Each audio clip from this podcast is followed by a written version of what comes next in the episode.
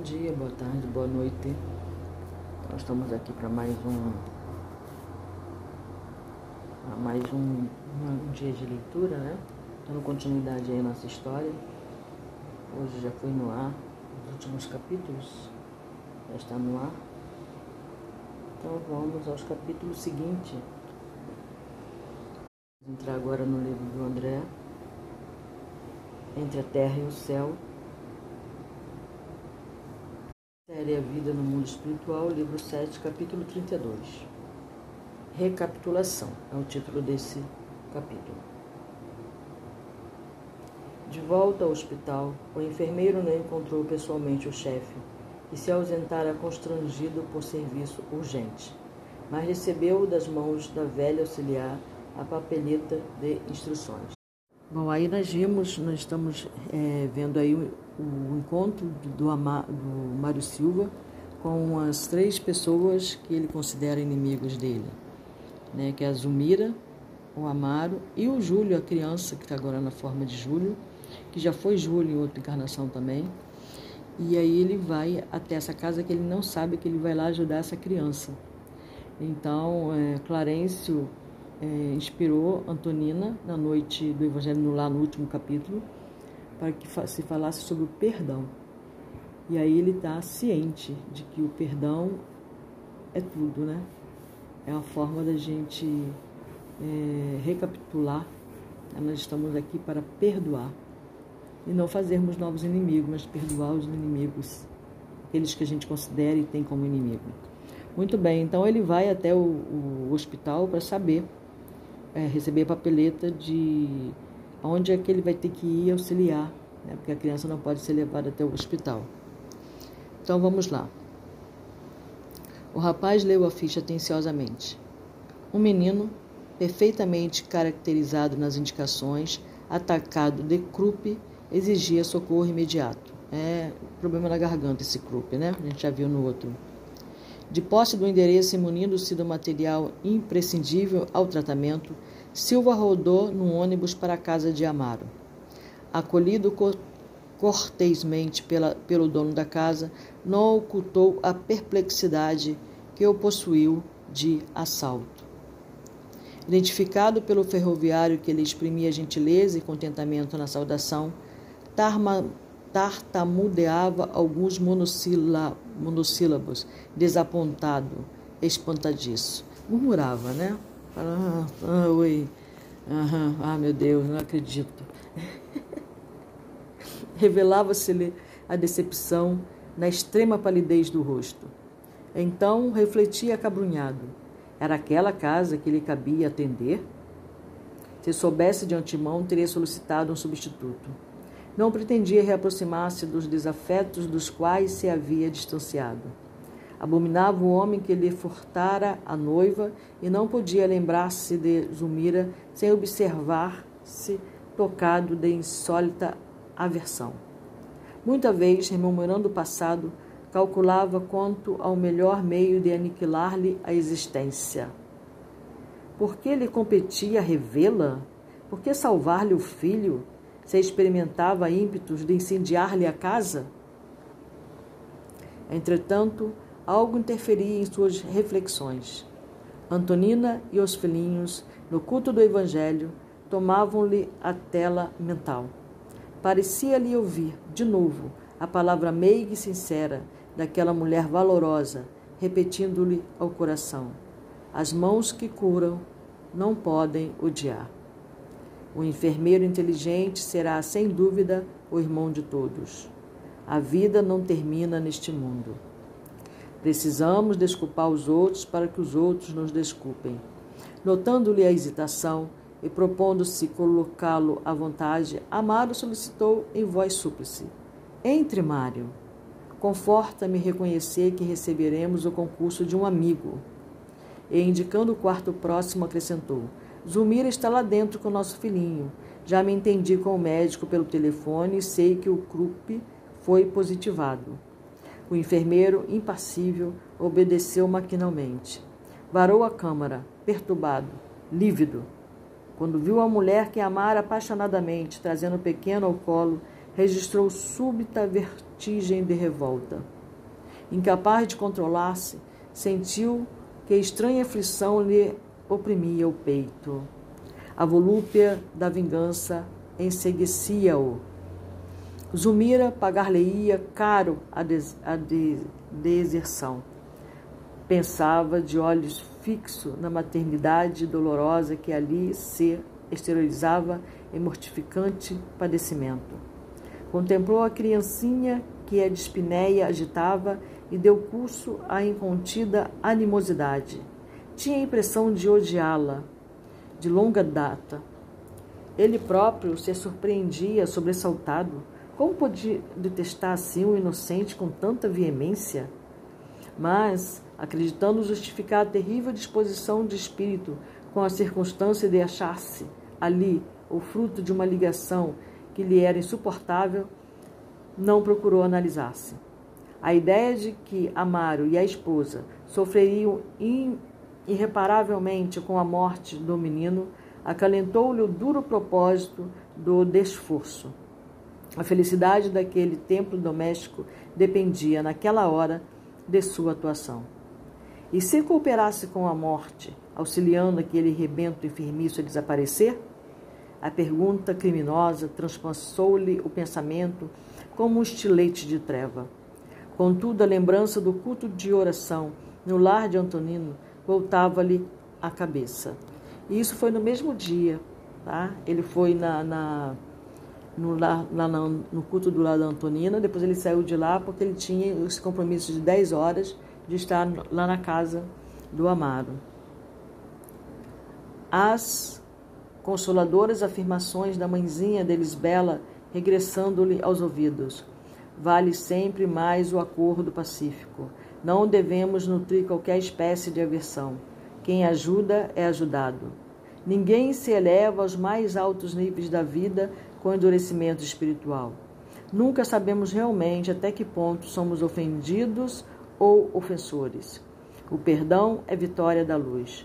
Os retalhos da palestra edificante afiguravam-se-lhe rédeas intangíveis a lhe sofrearem a expansão dos malignos desejos. Conflitos sentimentais desenrolaram-se-lhe na consciência em breve minuto.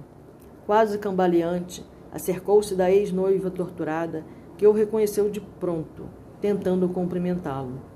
Correspondeu à saudação, cerimonioso, dispondo seu serviço. Mário implorou a pobre senhora agoniada. Compadeça-se de nós, ajude-nos. Esperei meu filhinho, suportando os maiores sacrifícios. Será crível, devo agora vê-lo morrer? Lágrimas copiosas seguiam-lhe os soluços que lhe emudeceram a garganta. Noutro tempo, qualquer pedido daquela boca lhe impunha inquietação. Mas naquele instante, souber, soberano, soberana, indiferença enrijecia-lhe o espírito. Está difícil porque o óculos está ruim, Bessa.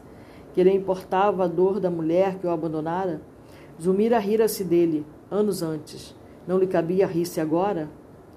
De semblante rude, recomendou fosse a criança restituída ao leito e logo após tateou-lhe a sensibilidade. De pensamento martelado pelas ideias recolhido no estudo evangélico da noite e contido pela suave lembrança de Antonina, buscava refazer-se. Ainda assim, como se carregasse um gênio infernal na própria mente, assinalou as criminosas sugestões que lhe atravessavam o cérebro esfogueado. A administração de medicamento impróprio, de certo, favoreceria a rápida extinção do enfermo. Júlia encontrava-se à beira da sepultura. Apenas o impeliria a precipitar-se nela sem mais delonga. Todavia, o semblante de Antonina dominava-lhe a memória, excitando o perdão. Se viesse àquela casa na véspera, considerou consigo mesmo, teria exterminado o menino sem piedade. Recorreria à eutanásia para justificar-se intimamente. Naquela hora, porém, os princípios evangélicos da fraternidade e da conciliação, como pensamentos intrusos, atazanavam-lhe atenazavam-lhe a consciência. Esperou silencioso a reação do menino ofegante embora assinalasse graves complicações que certo deveriam induzi-lo a comunicar-se com o médico responsável, fez aplicação do soro antidifitérico, né, que ele estava com difteria. Desejoso, porém, de vê-lo transformar-se em veneno destruidor. Reparamos que as mãos de Mário expeliam escura substância, mas Clarencio, pousando a destra sobre o pequenino, mantinha-o isolado de semelhantes forças. Você vê aí, ó, as mãos de Mário expeliam escura substância, porque ele estava aplicando o remédio certo, mas desejando que fosse um veneno. Né? E aí Clarence foi e protegeu a criança. Ante o assombro com que observávamos a esterilização daquele visco enegrecido, nosso instrutor elucidou de boa vontade. São fluidos deletérios do ódio com que Silva inconscientemente procura envolver a infeliz criança.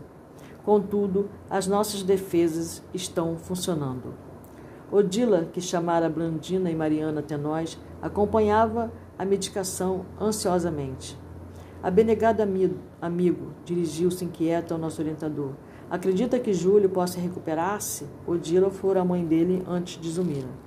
Clarencio, que estabelecera extensa faixa magnética em torno do doentinho, preservando-o contra a influência do visitante, meneou a cabeça e falou paternal: Odila, é tempo de penetrares a verdade.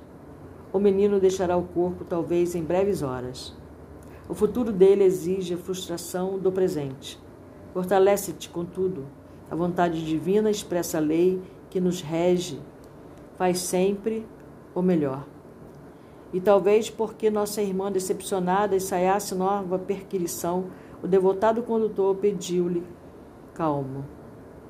Não indagues agora, saberás mais tarde. Júlio reclama assistência, vigilância, carinho.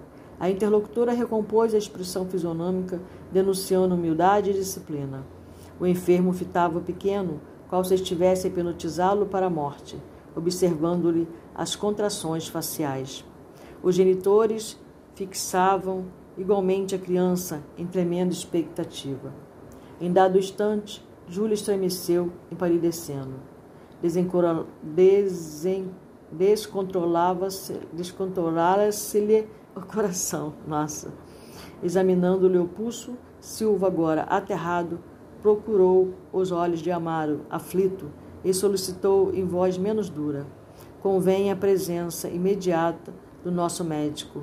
Receio um choque anafilático de consequências fatais. Zulmira deixou escapar um grito rouco, sendo socorrida pela carinhosa Evelina, enquanto o ferroviário se despejou porta fora em busca do pediatra. Minutos longos de espera foram vividos no quarto estreito. Uma hora escoou, vagorosa e terrível. Preocupado, o médico auscultou a criança e logo após convidou o pai desolado a entendimento mais íntimo, anunciando: surgiu o colapso irremediável. Infelizmente, é o fim. Se o Senhor tem fé religiosa, confiemos o caso a Deus, agora somente a concessão divina.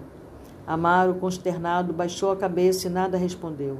O pediatra trocou ideias com Silva, que se fizera muito pálido, e deu-lhe instruções, recomendando-lhe, ao despedir-se, permanecesse com o pequeno por mais algumas horas. Um sedativo administrado em Zumira compeliu-a ao repouso. Júlio, em coma, respirável, respirava dificilmente.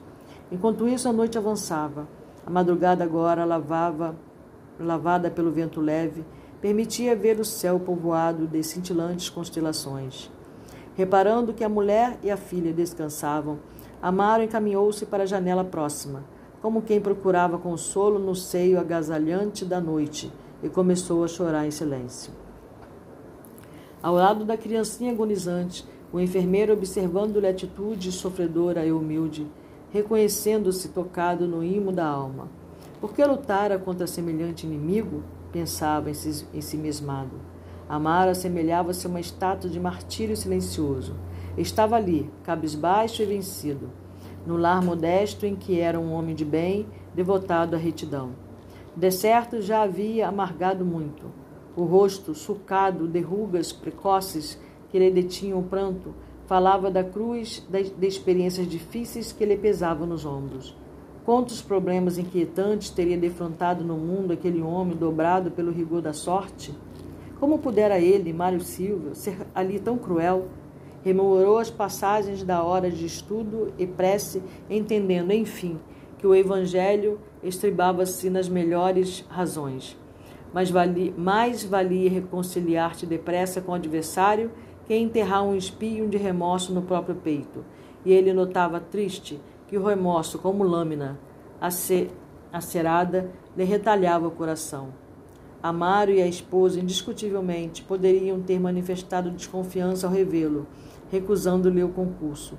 Entretanto, acolheram-no fraternalmente, de braços abertos.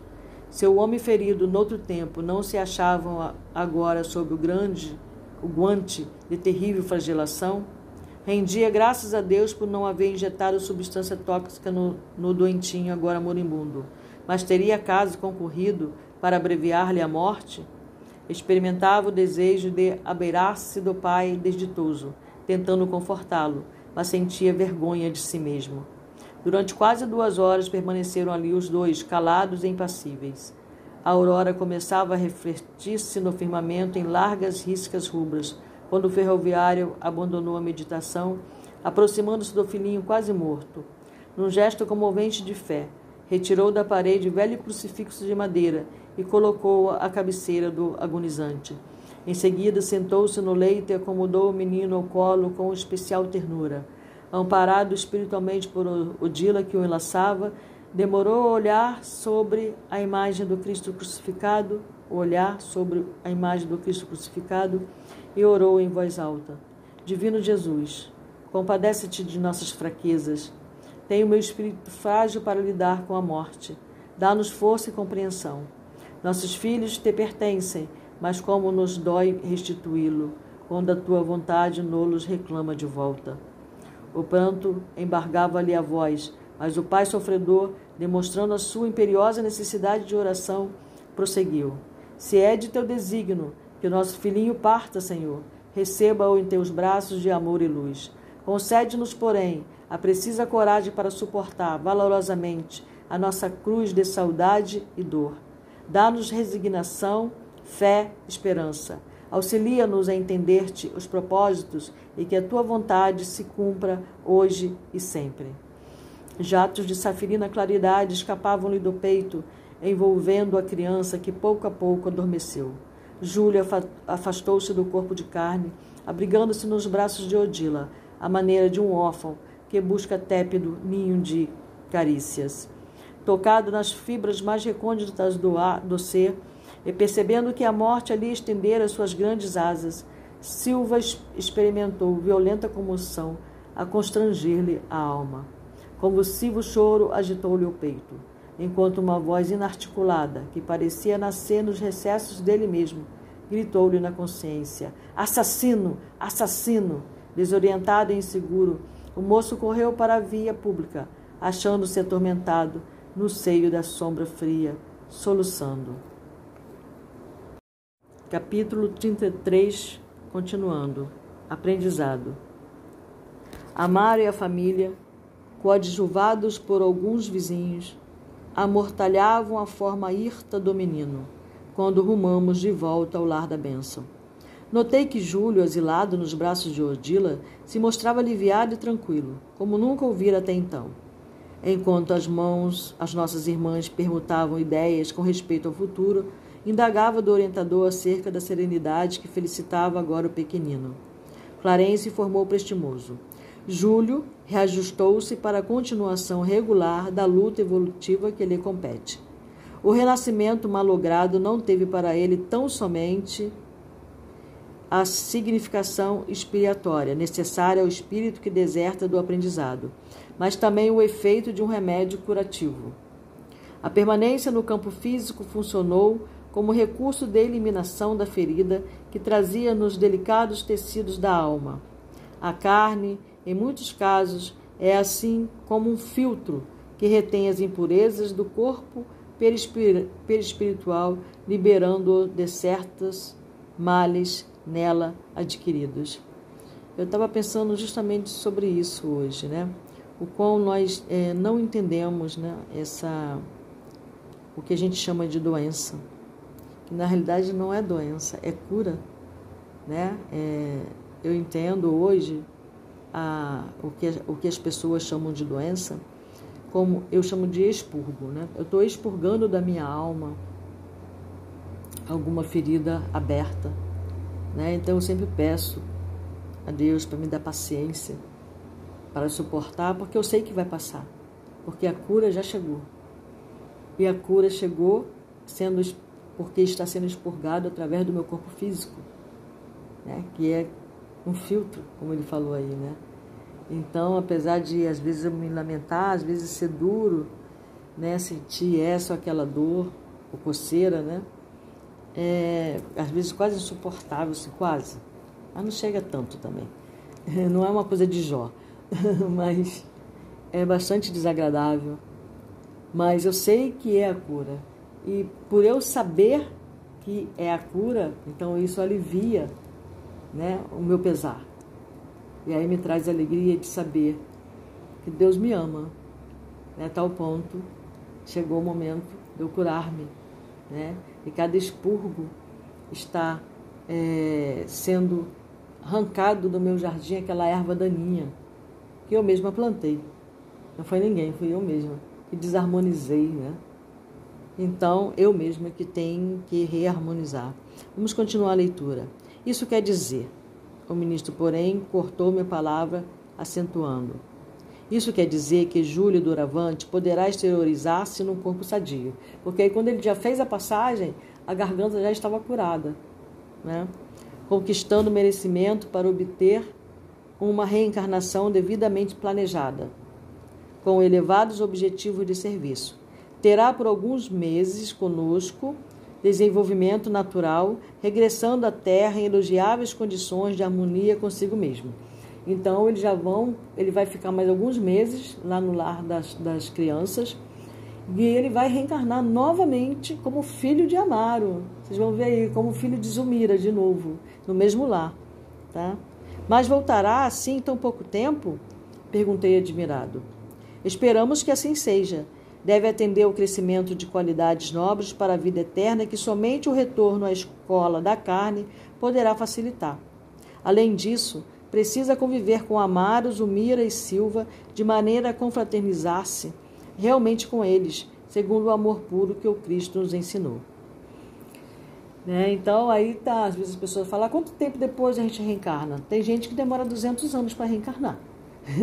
Tem gente que demora 50, 30, 20 meses. Depende da necessidade de cada um, do que é preciso para que cada um se cure. Então, aí no caso do Júlio, né, foram reencarnações sucessivas, né? Glória, né? Muito abençoada essa pessoa. Essas anotações, ponderei, lançam nova claridade em nosso estudo da vida. Compreendemos assim que as moléstias complicadas e longas guardam função específica os aleijões de nascência, né? Aí eu não vou usar esse termo, né? Porque é pejorativo hoje, né? As, as deficiências, né? Físicas, o síndrome de Down, a paralisia, né? É, no corpo, cerebral. Sim, confirmou o orientador. Por vezes é tão grande a incursão da alma nas regiões de desequilíbrio que mais extensa se faz para ela a viagem de volta à normalidade. Sorrindo, acrescentou: O tempo de inferno restaurador corresponde ao tempo de culpa deliberada. Em muitas fases de nossa evolução, somos imantados às teias da carne que sempre nos reflete a individualidade intrínseca, assim como a argila é conduzida ao calor da cerâmica ou como um metal impuro é arrojado ao cadinho fervente. A depuração exige esforço, sacrifício e paciência. Ante nosso olhar deslumbrado, tingira-se o horizonte de cores varie, variegadas, variadas, anunciando o sol que parecia nascer no mar de luz e ouro. Muito longe, esmaeciam as estrelas, e perto de nós, nuvens leves caminhavam apressadas, tangidas pelo vento. Contemplando a imensidão, Clarence considerou: quando nosso espírito apreende alguma nêsega da glória universal, desperta que as mais sublimes desperta para as mais sublimes esperanças. Sonha com acesso às esferas divinas, suspira pelo reencontro com amores santificados que o esperam em vanguardas distantes, aceitando então duros trabalhos de reajuste, que representam em verdade para nós alguns decênios de renunciação na terra, em confronto com a excessitude dos séculos de felicidade em mundos da sabedoria e trabalho enaltecedor. Nós vimos aí né, que no lar de Fabiano trabalhava um, um, um ser na forma masculina, né, que ele queria reencontrar-se com a sua amada, que estava é, sintonizada mais alto, né, era um espírito que conseguiu já uma elevação maior. E ele trabalhava ali naquele lar de Fabiano, né, é, em renúncia por anos e anos, trabalhando no astral. Né? E para complementar o trabalho dele, ele teria que reencarnar. É, é a prova, digamos assim. Você aprende a lição lá e você vem fazer a prova aqui. Bom, aí vamos ver se passa ou não passa, né? Ah, se os homens percebessem, obtemperei, lembrando a rebelião que tantas vezes nos prejudica no mundo. Entenderão algum dia, objetou Clarence otimista. Todos os seres progridem e avançam para Deus. O homem terrestre crescerá com um grande entendimento e louvará, feliz, o concurso da dor. Né? Ele fala aí, tem um momento que ele fala que a dor é, ela é uma, uma das, das energias do amor. É uma das faces do amor. O embrião do Jequitibá, com os anos, se converte em tronco vetusto, rico de beleza e utilidade. E o espírito, com os milênios, transforma-se em gênio soberano, coroado de amor e sabedoria. Depois de um minuto de silenciosa adoração à natureza, o instrutor continuou. continuou.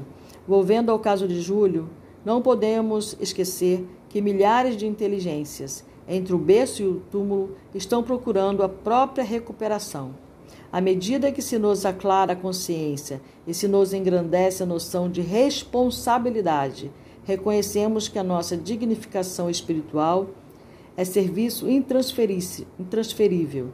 Devemos a nós mesmos quanto nos sucede em matéria de bem ou de mal.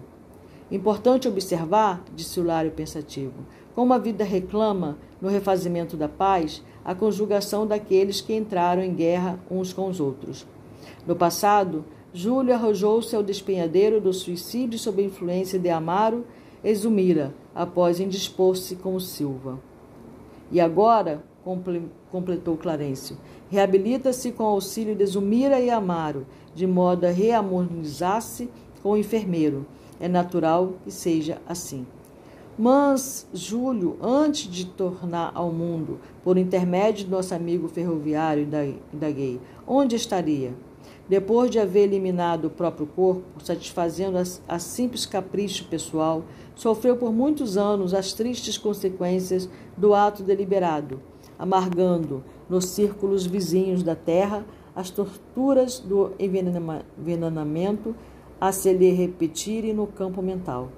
A morte prematura, quando traduz em disciplina diante das leis infinitamente compassivas que nos governam, constrange o espírito que a provoca, a dilata, purgação na paisagem espiritual. Não podemos trair o tempo, e a existência planificada subordina-se a determinada cota de tempo, que nos compete esgotar em trabalho justo. Quando esses recursos não são suficientemente aproveitados, arcamos com tremendos desequilíbrios na organização que nos é própria. Sofreria, porém, a sós? Nem sempre, informou o instrutor. Quando não se achava em martirizada solidão, via-se, como é lógico, onde se lhe mantinha preso o pensamento.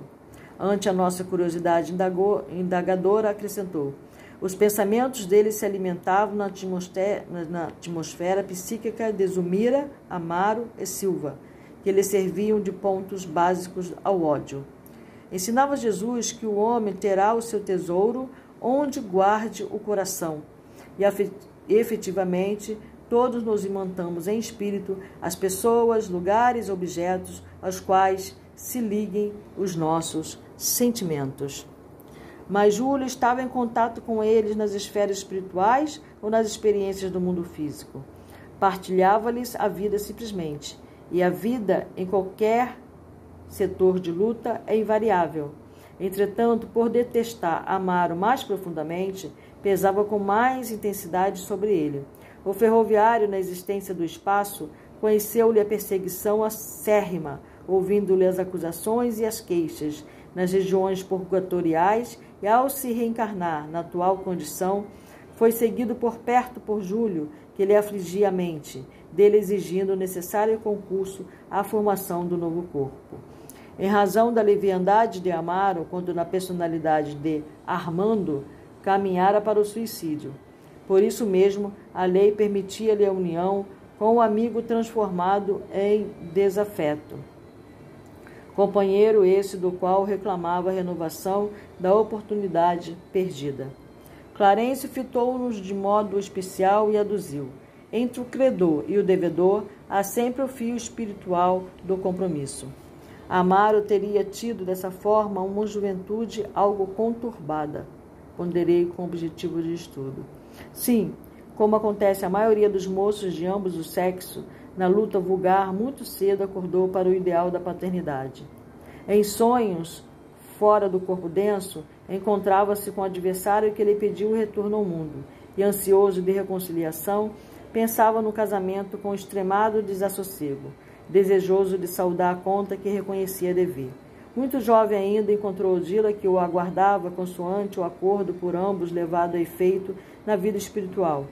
No entanto, as vibrações de Júlio eram efetivamente tão incômodas que a primeira esposa do nosso amigo não conseguiu acolhê-lo de imediato, recebendo Evelina em primeiro lugar, uma vez que a ligação do casal com ela se baseia em doces afinidades. Somente depois da primogênita é que se ambientou para a incorporação do suicida em sofrimento. Esse ponto de nossa conversação, lembrei respeitoso, fez-me recordar os conflitos interiores de muitos rapazes e de muitas moças na terra. Às vezes se arrojam ao casamento com absoluta inaptidão para as grandes responsabilidades, qual se estivessem impulsionados por molas invisíveis, sem qualquer consideração para com os impositivos da prudência, como se fossem atacados por subtânea loucura, desatendem a todos os conselhos do lar ou dos amigos para despertarem depois com problemas de enorme gravidade, quando não acordam sob a neblina de imensas desilusões. Agora compreendo. Na base dos sonhos juvenis, quase sempre moram dívidas angustiosas a que não se pode fugir. Sim, confirmou o ministro. Grande número de paixões afetivas no mundo corresponde a autênticas obsessões ou psicoses que só a realidade consegue tratar com êxito. Em muitas ocasiões, por trás do anseio de união conjugal, vibra o passado, com requisições dos amigos ou inimigos desencarnados, aos quais devemos colaboração efetiva para a reconquista do veículo carnal. A inquietação afetiva pode expressar escuros labirintos da retaguarda.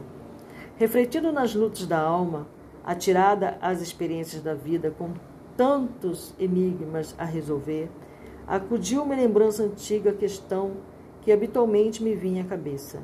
E os anjos da guarda? Um dia meu neto me perguntou isso. E os anjos da guarda? Diante da surpresa que assomou ao semblante do nosso orientador, acentuei reverente: Perdoa-me, mas ainda sou estudante incipiente da vida espiritual. Os anjos da guarda estão em nossa esfera? Clarence encarou-me admirado e sentenciou. Os espíritos tutelares encontram-se em todas as esferas. Contudo, é indispensável tecer algumas considerações sobre o assunto. Vamos lá. Os anjos da sublime vigilância, analisados em sua excessitude divina, seguem-nos a longa estrada evolutiva desvelam-se por nós, dentro das leis que nos regem. Todavia, não podemos esquecer que nos movimentamos todos em círculos multidimensionais. A cadeia de ascensão do espírito vai da intimidade do abismo à suprema glória celeste. Ligeira pausa trouxe paternal sorriso aos lábios do instrutor que prosseguiu. Será justo lembrar que estamos plasmando nossa individualidade imperecível no espaço e no tempo, ao preço de continuadas e difíceis experiências. Vou ler de novo. Estamos plasmando nossa individualidade imperecível no espaço e no tempo. A ideia de um ente divinizado e perfeito invariavelmente ao nosso lado, ao dispor de nossos caprichos ou ao sabor de nossas dívidas, não concorda com a justiça. Que governo terrestre destacaria um de seus ministros mais sábios especializados na garantia do bem de todos para colar-se definitivamente ao destino de um só homem, quase sempre renitente cultor de complicados enigmas e necessitado, por isso mesmo, das mais severas lições da vida? Por que haveria de obrigar-se um arcanjo a descer da luz eterna para seguir passo a passo um homem deliberadamente egoísta ou preguiçoso? Tudo exige lógica, bom senso. Com um semelhante apontamento, quer dizer que os anjos da guarda não vivem conosco? Não digo isso, asseverou o benfeitor, e com graça aduziu. O sol está com o verme, amparando-o na furna, a milhões e milhões de quilômetros, sem que o verme esteja com o sol. As irmãs que seguiam conosco, lado a lado, embevecidas na contemplação do céu, comentavam carinhosamente o porvir de Júlio, psiquicamente distanciadas de nossa conversação. O apontamento de nosso orientador impunha-nos graves reflexões, e talvez por esse motivo o silêncio tentou apossar-se do grupo. Mas Clarencio, reconhecendo que o assunto demandava elucidações mais amplas, continuou. Anjo, segundo a acepção justa do termo, é mensageiro. Ora, ah, anjo, segundo a acepção justa do termo, é mensageiro. Ora, há mensageiros de todas as condições e de todas as procedências e por isso a antiguidade sempre admitiu a existência de anjos bons e anjos maus. Anjo da guarda, desde as concepções religiosas mais antigas, é uma expressão que define o espírito celeste que vigia a criatura em nome de Deus, ou pessoa que se devota infinitamente a outra, ajudando-a e defendendo-a. Em qualquer região, convivem conosco os espíritos familiares de nossa vida e de nossa luta dos seres mais embrutecidos aos mais sublimados. Temos a corrente de amor, cujos elos podemos simbolizar nas almas que se querem ou que se afinam umas com as outras, dentro da infinita gradação do progresso. A família espiritual é uma constelação de inteligências, cujos membros estão na terra e nos céus. Aquele que já pode ver mais um pouco auxilia a visão daquele que ainda se encontra em luta por desvencilhar-se da própria cegueira. Todos nós, por mais baixo nos revelemos na escala da evolução, possuímos, não longe de nós, alguém que nos ama a impelir-nos para a elevação. Isso podemos verificar nos círculos da matéria mais densa. Temos constantemente corações que nos devoltam estima e se consagram ao nosso bem. De todas as afeições terrestres, salientemos, para exemplificar, a devoção das mães. O espírito maternal é uma espécie de anjo ou mensageiro, embora muita vez circunscrito ao, cer, ao cárcere de férreo egoísta, ego, de férreo egoísmo na custódia dos filhos. Além das mães, cujo amor padece muitas deficiências quando confrontado com os caprichos essenciais da fraternidade e da justiça, temos afetos e simpatias dos mais envolventes, capazes dos mais altos sacrifícios por nós, não obstante condicionados a objetivos por vezes egoísticos. Não podemos é, esquecer, porém, que o admirável altruísmo de amanhã começa na afetividade estreita de hoje, como a árvore parte do embrião. Todas as criaturas, individualmente, contam com louváveis devotamentos de entidades afins que se lhes afeiçoam. A orfandade real não existe. Em nome do amor, todas as almas recebem assistência onde quer que se encontrem. Irmãos mais velhos ajudam os mais novos. Mestres inspiram discípulos. Pais socorrem os filhos. Amigos ligam-se a amigos. Companheiros auxiliam companheiros. E socorrem todos os planos da natureza. E fatalmente na terra, entre os que ainda vivem na carne e os que já atravessaram o escuro passadiço da morte. Os gregos sabiam disso e recorriam aos seus gênios invisíveis. Os romanos compreendiam essa verdade e cultuavam os numes domésticos. O gênio guardião será sempre um espírito benfazejo para o protegido. Mas é imperioso anotar que os laços afetivos em torno de nós ainda se encontram em marcha ascendente para mais altos níveis da vida. Com toda a veneração que lhes devemos, importa reconhecer nos espíritos familiares que nos protegem grandes e respeitáveis heróis do bem, mas ainda singularmente distanciados de angelitude eterna. Naturalmente, avançam em linhas enobrecidas, em planos elevados. Todavia, ainda sentem inclinações e paixões particulares no rumo da universalização de sentimentos. Por esse motivo, com muita propriedade, nas diversas escolas religiosas, escutamos a intuição popular asseverando: nossos anjos da guarda não combinam entre si. Ou ainda, façamos oração aos anjos da guarda, reconhecendo instintivamente que os genes familiares de nossa intimidade ainda se encontram no campo de afinidades específicas e precisam, por vezes, de apelos à natureza superior para atenderem a esse ou aquele gênero de serviço. É, é, façamos uma oração ao anjo da guarda. É, isso aqui começou a me incomodar um tempinho, né? Eu ficava pensando, eu vou, é, né, temos o hábito de acender, vamos acender um, uma vela para o anjo da guarda do fulano. Eu ficava pensando no anjo da guarda, né? Eu estou estudando mais sobre anjos, né? Através do Rabino Roni, né? E eu fiquei pensando, eu vou acender vela para o anjo. O anjo não precisa da minha vela. ficava pensando, eu vou acender a vela para a pessoa tenha condições de ouvir o anjo da guarda dela. Eu vou acender a vela para essa pessoa né, que está encarnada, ao qual eu quero acender a vela para o anjo da guarda dela, eu vou acender a vela para ela, para que ela abra sua mente, o seu coração, para que assim ela possa ouvir intuitivamente, ela possa ouvir mentalmente, ela possa ouvir a mensagem que o anjo da guarda que está ligado a ela de alguma forma, traga para ela. Então eu vou acender a vela para a pessoa, não para o anjo em si.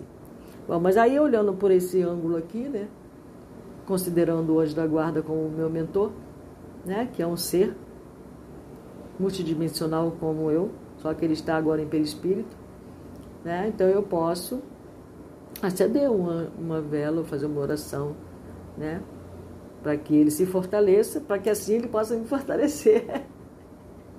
né? Mas eu acho mais justo a gente fazer oração para a pessoa a qual a gente está querendo que seja atendida, para que ela perceba o que está à volta dela. Né? É isso. Chegávamos ao lar da bênção e os esclarecimentos do instrutor represavam-se em nossa alma por inesquecível preleção, compelindo-nos a grande silêncio. Blandina, porém, veio até nós e perguntou ao orientador, sensibilizada: Generoso amigo, podemos estar realmente convictos de que Júlio devia desencarnar agora? Perfeitamente. A lei funcionou exata. Não há lugar para qualquer dúvida. E aqueles jatos de pensamento escuro que partiram do enfermeiro, como que envenenando o nosso doentinho, se não estivéssemos junto dele, disse o ministro, teriam efetivamente abreviado a morte da criança, e ainda assim a lei ter-se-ia cumprido. Entretanto, aqueles pensamentos escuros de Mário voltaram para ele mesmo. É isso, entendeu? Seria tão bom se todos entendêssemos isso, né? E quando você envia ódio, você recebe ódio. 70% do, do, da ódio, da raiva, da ira que você irradia para uma pessoa, você fica em você. Entendamos isso, né? Emitiu-os com o evidente propósito de matar e, em razão disso, experimenta o remorso de um autêntico assassino. Nossa, igual aconteceu com a Zumira, né, em relação ao Júlio, né? A graciosa residência de Blandina, para onde nos encaminhávamos, estava agora à nossa vista. Clarência afagou-a, bondosa e concluiu: Permaneçamos convencidos, minha filha, de que em qualquer lugar, em qualquer tempo, receberemos da vida de acordo com nossas próprias obras. Não tem como refutar ou fugir disso. Plantou, colheu. É. Então, é isso. Que todos os seres de todos os mundos sejam felizes. Bom dia, boa tarde, boa noite. Vamos aqui para mais uma leitura do livro do André, capítulo 34. Damos seguimento aí à leitura em tarefa de socorro.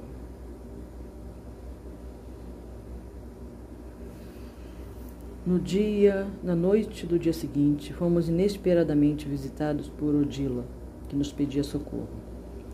A preocupada amiga, agora ciente do drama escuro que se desenrolara no passado próximo, para melhor entender as inquietudes do presente, compreendia as necessidades de Amar e Júlio, os quais amava por esposo e filho do coração e rogava assistência para Zumira, novamente acamada.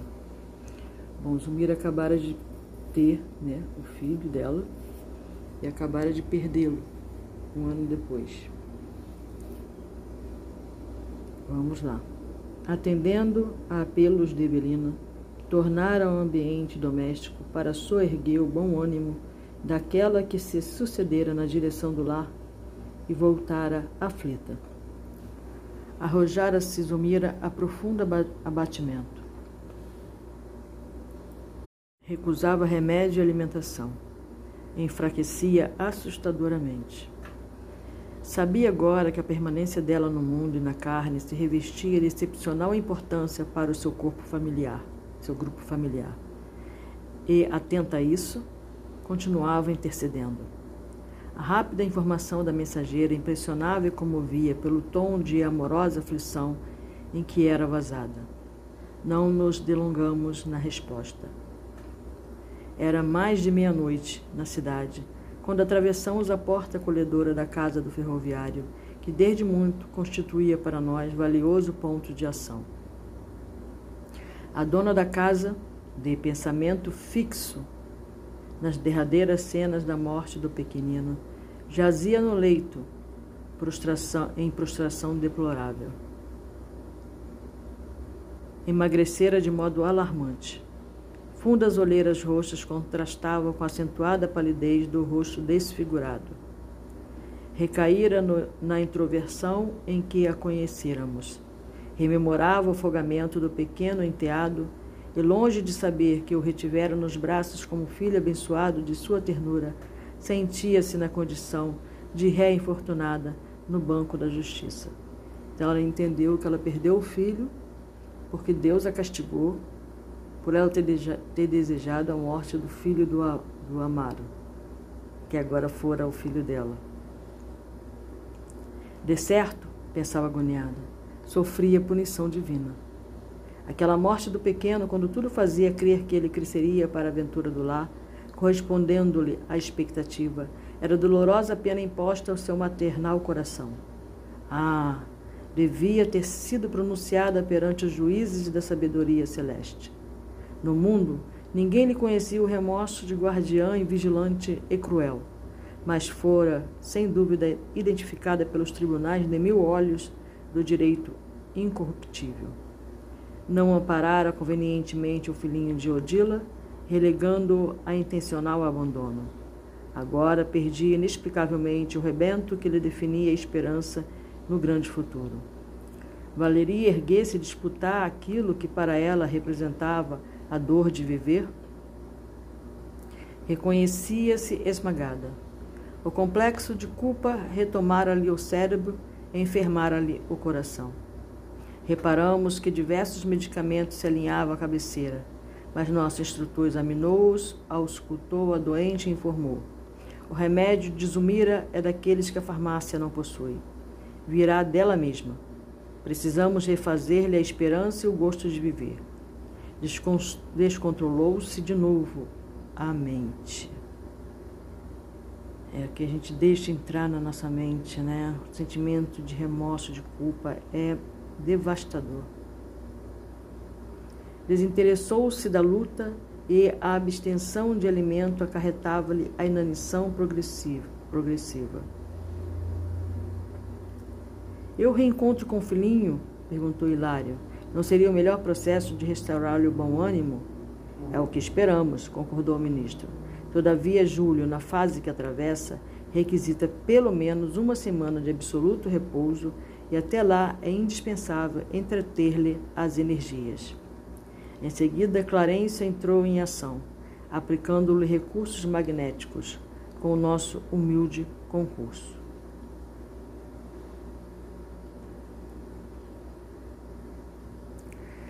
A tensão nervosa de Zumira, porém, atingira o apogeu, e apenas conseguimos sossegá-la, de alguma sorte, sem conduzi-la ao sono reparador, que seria de desejar.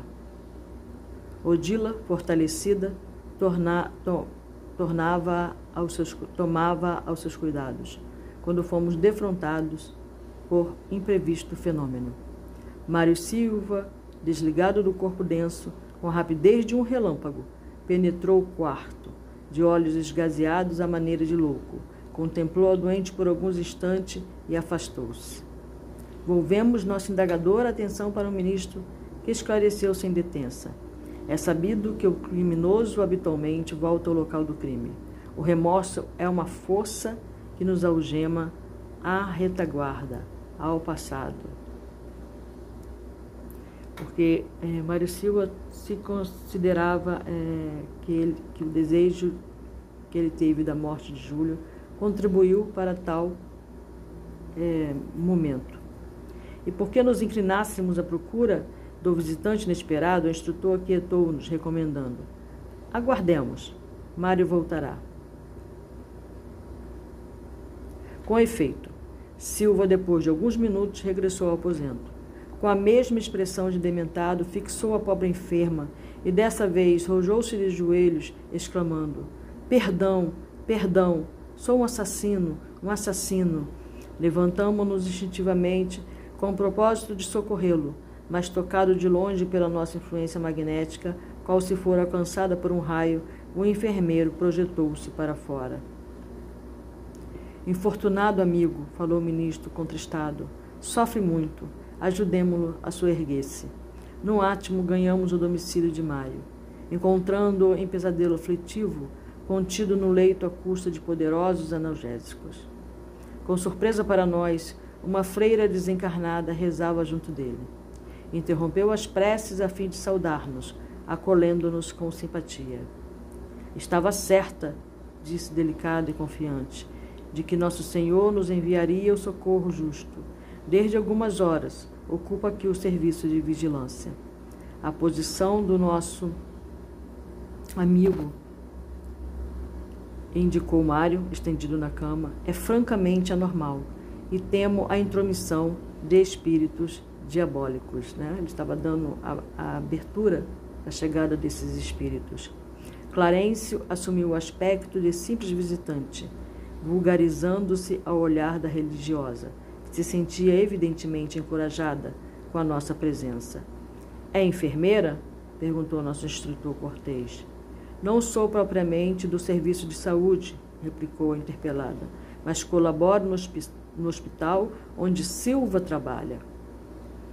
Fitou o moço, semi-adormecido, e aduziu piedosa. É um cooperador devotado às crianças doentes e a culpa, assiduidade e a, e a cuja assiduidade e carinho muito passamos a dever. e, numa linguagem genuinamente católica romana, rematou: Muitas almas benditas têm descido do céu para testemunhar-lhe agradecimento. Isso tem acontecido tantas vezes que, em alguns, com alguns médicos assistentes, fez-se credor das melhores atenções de nossa irmandade. Usando o tato que lhe era característico, nosso orientador indagou: Como soube a irmã que o nosso amigo se achava assim tão conturbado? Não recebemos qualquer notificação direta. Contudo, ele não compareceu hoje às tarefas habituais e isso foi suficiente para indicar-nos que algo de grave estava acontecendo. Nossa superior superiora designou-me para verificar o que havia. Desde então estou presa, uma vez que não supunha a existência de tantos espíritos das trevas na vizinhança. A palavra da freira saturava-se de tanta bondade espontânea e evidenciava uma fé pura tão encantadoramente ingênua que a curiosidade me espiçou o íntimo. A tentação de pesquisar o fascinante problema daquele caridoso esforço assistencial me constrangia a interferir no assunto. Mas um olhar de Clarence bastou para que Hilário e eu nos mantivéssemos em respeitoso silêncio. É comovente pensar na sublimidade de sua missão depois de ausentar-se do corpo terrestre, falou o ministro bondoso talvez provocando alguma elucidação direta capaz de satisfazer-nos.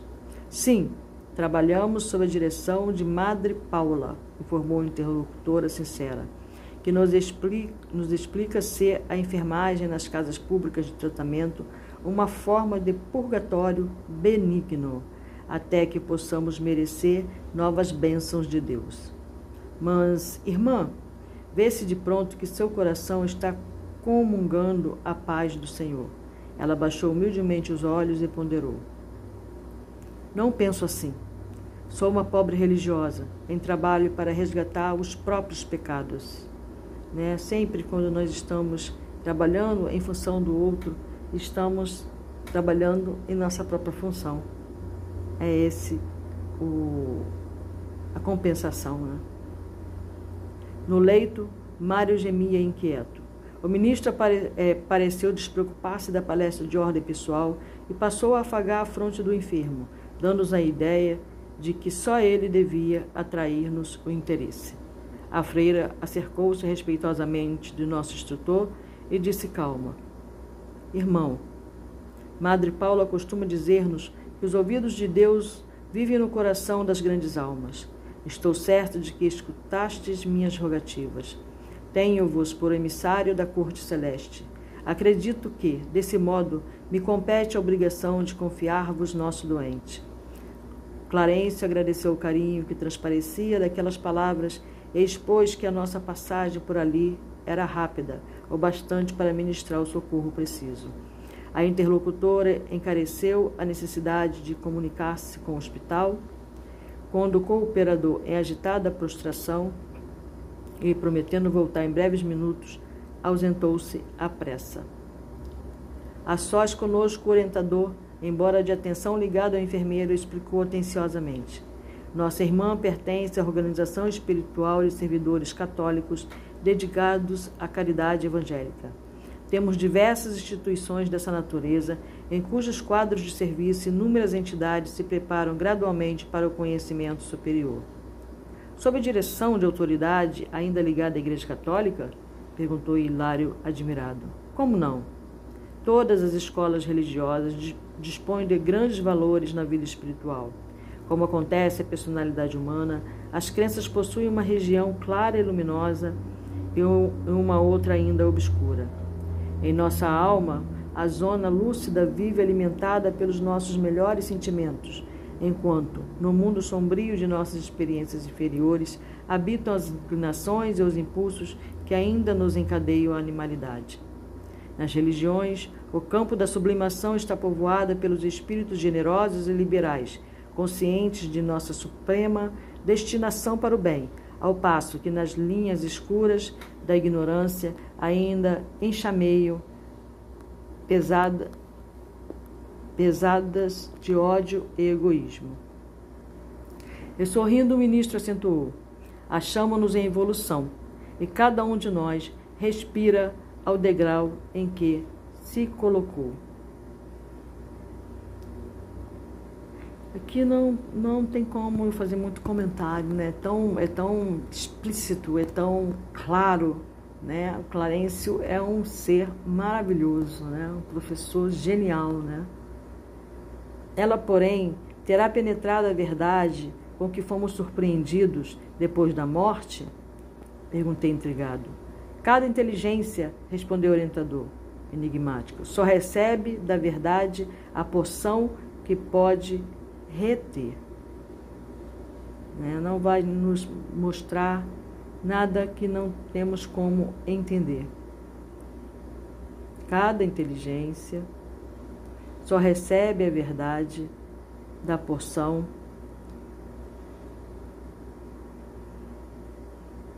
que pode reter. Silva, no leito, dava inequívocos sinais de enorme angústia. Não ignorava que o meu dever de assisti-lo era trabalho inadiável. Todavia, o encanto espiritual da religiosa, singularmente arraigada aos hábitos terrestres, me excitava de tal maneira a curiosidade que não pude conter indagação espontânea. Mas essa fle... Eita ferro! Cebolinha! Mas esta freira sabe que deixou o mundo, sabe que desencarnou e prossegue a si mesmo como se via antes? Sim, confirmou o instrutor imperturbável. E estará informada de que a vida se estende a outras esferas, a outros domínios e a outros mundos? Perceberá que o céu ou o inferno começam de nós mesmos? Nossa, várias perguntas, né? Fervilhando a mente de André. Obrigada, André, pelas perguntas. O orientador meneou a cabeça, dando mostras de negativa, e acrescentou: Isso não. Ela não oferece a impressão de quem se libertou do círculo dos, dos próprias ideias para caminhar ao encontro das surpresas de que o universo transborda. Mentalmente, revela-se adestrita às concepções que elegeu na Terra como as mais convenientes à própria felicidade. E ninguém a incomoda aqui por viver assim distante do conhecimento real do caminho? O orientador assumiu feição mais carinhosamente paternal para comigo e ajuntou. Antes de tudo, deve nossa irmã merecer-nos a maior veneração pelo bem que pratica. E quanto ao modo de interpretar a vida, não podemos esquecer que Deus é nosso Pai. Com a mesma tolerância dentro da qual ele tem esperado, por nossa mais elevada compreensão, aguardará um melhor entendimento de nossa amiga Cada espírito tem uma senda diversa a percorrer, assim como cada mundo tem a rota que lhe é peculiar.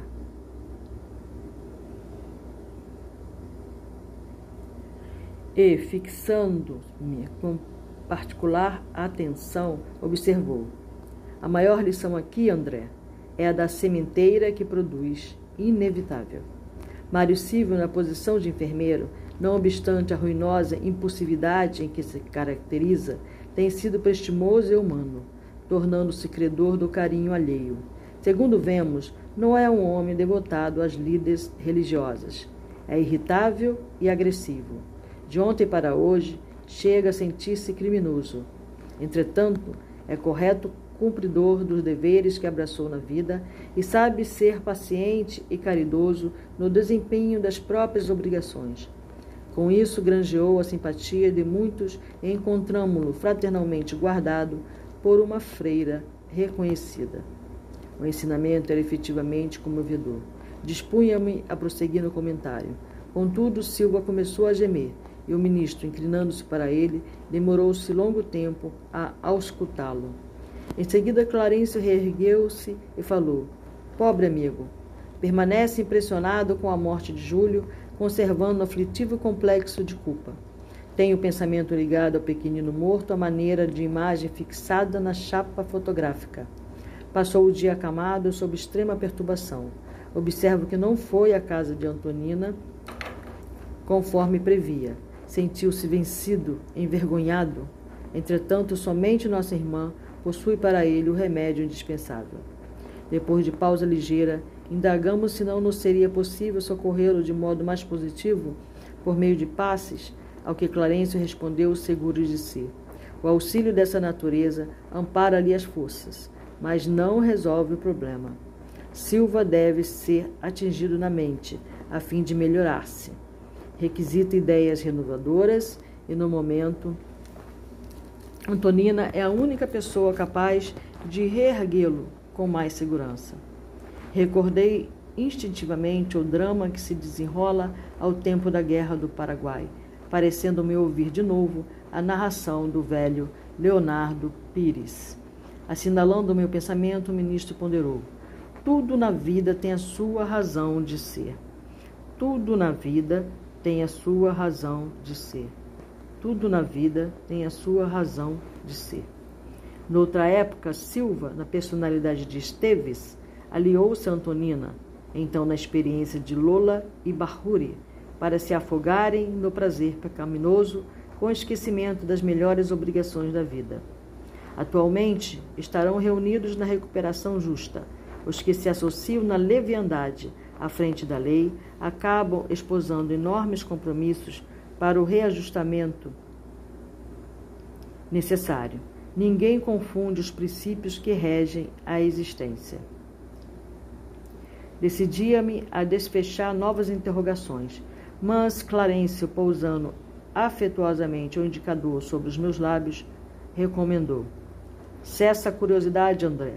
Quando passamos a explanar sobre a lei, nossa conversação adquire o sabor da eternidade e a imposição de serviço nos condiciona ao minuto que passa. indicando o enfermeiro excitado, anunciou: Na tarde de amanhã, voltaremos para conduzi-lo à residência de nossa irmã, por intermédio de Antonina habilitar-se-á para o indispensável reerguimento. Por agora não podemos fazer mais. Descorridos alguns instantes, a freira regressou à nossa presença, assistida por outra irmã que nos cumprimentou com atenciosa reserva. Ambas haviam sido designadas para a tarefa de auxílio ao cooperador doente. A congregação encarregar-se-ia de todos os trabalhos de vigilância e enfermagem espiritual, enquanto Silva assim permanecesse. Depois de breve diálogo, saudamos-las com respeitosa cordialidade e nos retiramos com a promessa de voltar no dia seguinte. Vamos à leitura do capítulo 34. Né? Nós vemos aí como que sentimento de culpa é um sentimento basicamente inútil, né? Só traz sofrimento, dor, tristeza, né, é, abatimento. Né? Sim, devemos avaliar o nosso comportamento, mas não nos julguemos, né? Nós achamos que podemos julgar a nós, ao próximo, as nossas atitudes, né? Então, mas aí é onde entra o vigiar e orar, né? É, pedindo sim, é, se sentindo até certo ponto, entendendo que cooperou de alguma forma, né? Porque desejou o mal àquela criança e ele que é um que é um enfermeiro para ele isso deve ter sido extremamente difícil, principalmente porque ele não entende por que ele teve aquela atitude em relação à criança. Né? Então, é, vamos aí terminar esse capítulo. Louvar que todos os seres de todos os mundos sejam felizes. Louvado seja Deus, para sempre seja louvado.